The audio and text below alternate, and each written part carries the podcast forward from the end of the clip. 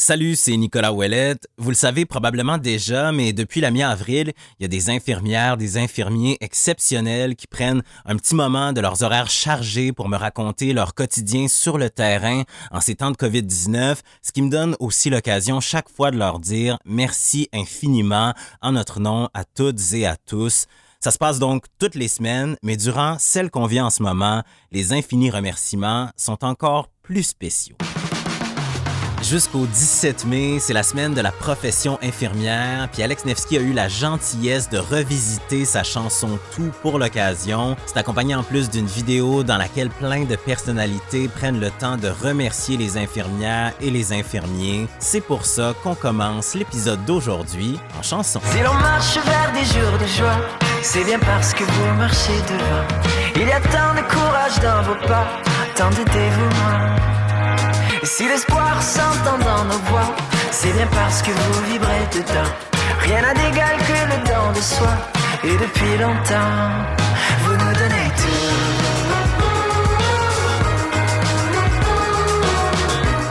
L'épisode 9 du balado Merci infiniment, ça commence maintenant. C'est sûr que ça fait pas très longtemps que je suis dans mon rôle euh, d'infirmière clinicienne en pratique avancée. Ça fait combien de temps? Euh, depuis janvier. Même si pour plusieurs d'entre nous, janvier 2020, ça a presque l'air d'être dans une autre vie, celle de la candeur puis du quotidien sans pandémie, pour plusieurs infirmières, pour plusieurs infirmiers, ce qu'on vit aujourd'hui, c'est plutôt la continuité d'un branle-bas de combat qui a commencé pas très longtemps après la nouvelle année, avec les heures de travail qui se sont mises à allonger, puis toutes sortes de scénarios extraordinaires, dans le sens de hors de l'ordinaire, qui se sont mis à être envisagés. Et puis là, imaginez, c'est dans ce contexte-là que Jennifer Pierre est entrée dans son tout nouveau poste, celui d'infirmière clinicienne en pratique avancée, où son rôle, c'est entre autres de former puis de transférer des connaissances à de larges équipes. Personnellement, juste y penser, ça me donne le vertige pour elle, mais ça a l'air que ça devrait pas. Honnêtement, je pense que j'ai l'habitude de travailler sous l'adrénaline j'ai l'habitude de relever des défis. Je suis une personne qui lève la main, par exemple, lorsqu'il y a un nouveau projet. Fait que pour moi, ça a été comme instinctif de me dire, OK, là, on est en situation de crise, qu'est-ce que je dois faire? Qui je vais interpeller? Avec qui je vais travailler? Mon rôle, c'est d'accompagner les équipes. Mon rôle, c'est de rassurer les équipes. Fait que c'est comme ça aussi quand j'étais assistante infirmière chef, c'est qu'on a un rôle clinique, on a un rôle de gestion. Donc, le stress, je suis habituée. fait que pour moi, ça m'a pas déstabilisée. Mais dans ce contexte COVID, il faut accepter d'être déstabilisé puis faire face à l'imprévu, mais par rapport à l'adaptation, par rapport à mon nouveau rôle, ben, rapidement, je me suis mise en action. Accepter d'être déstabilisé puis se mettre en action, ce sont deux éléments qui caractérisent Jennifer dans son approche, dans son expertise, puis ce sont deux points forts sur lesquels elle a appuyé à plusieurs reprises durant notre conversation, puis sur lesquels on va revenir, je vous le garantis. Mais d'abord et avant tout, votre oreille a peut-être été titillée par le fait qu'elle a mentionné, comme ça, à la volée, son passé d'assistante infirmière-chef.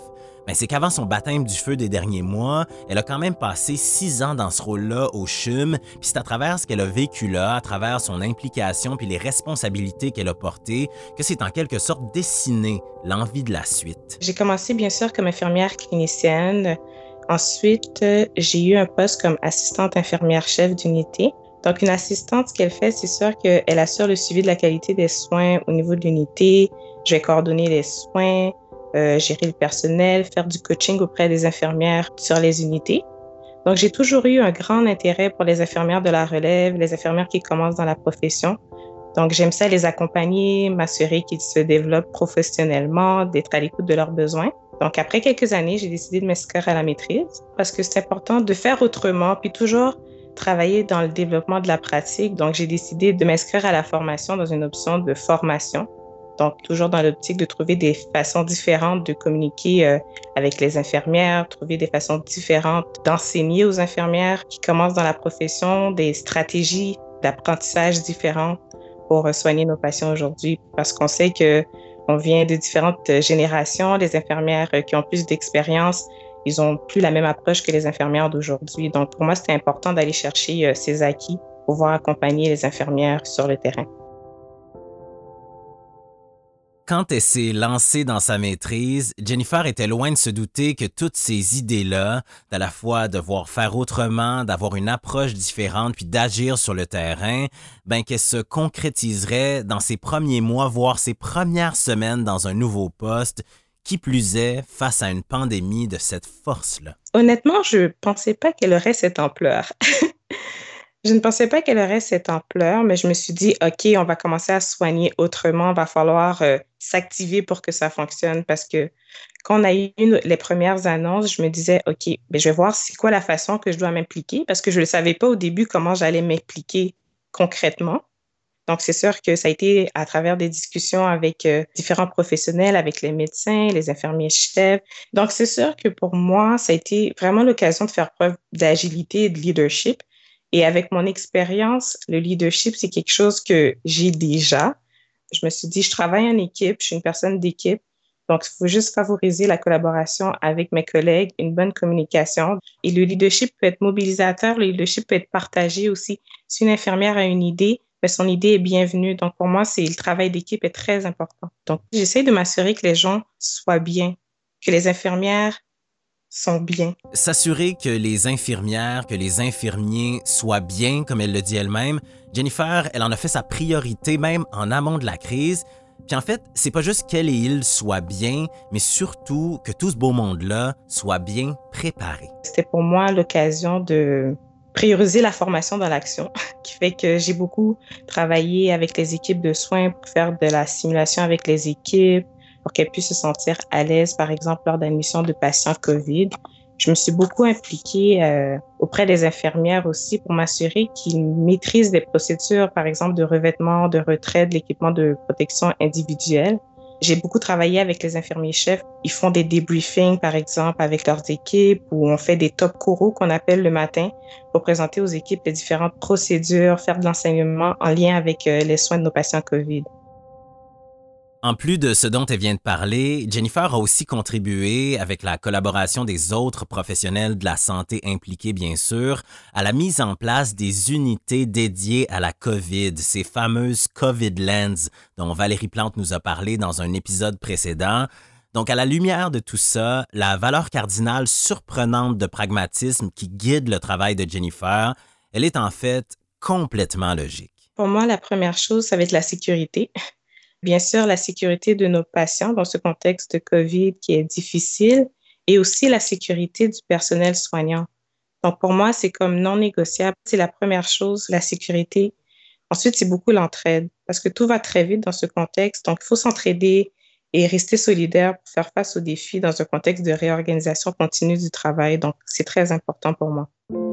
Ces valeurs-là, la sécurité puis l'entraide que Jennifer chérit tant dans son approche, on peut les voir comme des ancrages qui permettent de garder les deux pieds bien au sol quand une tempête comme la COVID-19 frappe de plein fouet.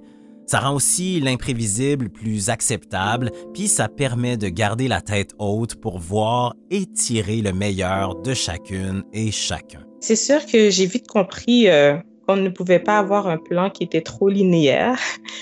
On s'entend qu'il y a quelques semaines, on ne connaissait pas ce virus, donc il faut accepter d'avoir un discours qui change auprès des équipes. Parce que les infirmières ont une très grande résilience, une très grande ouverture d'esprit, et malgré ce contexte difficile, elles continuent à avoir à cœur la qualité des soins. Et elles proposent des solutions. Parce que présentement, on est en train de soigner autrement. On essaye de réfléchir à l'extérieur de la boîte et les infirmières sont très impliquées, sont très engagées. Fait que pour moi, c'est tout à leur honneur. Son implication puis son engagement, ils sont aussi tout à l'honneur de Jennifer qui est arrivée dans son nouveau poste à l'aube d'une situation sans précédent puis qui semble-t-il sentir vraiment pas trop mal. Durant les dernières semaines, je me suis vraiment sentie à ma place parce que mes collègues me le témoignent. Mes collègues me disent merci d'être là. Tu as eu ton baptême de feu, mais tu t'en sors vraiment très bien. Tu es vraiment à ta place. C'est très encourageant d'entendre ça. Jennifer Pierre, merci infiniment pour tout ce que tu fais en ce moment, puis merci d'avoir pris le temps de me parler aussi. Merci à toi. Au revoir.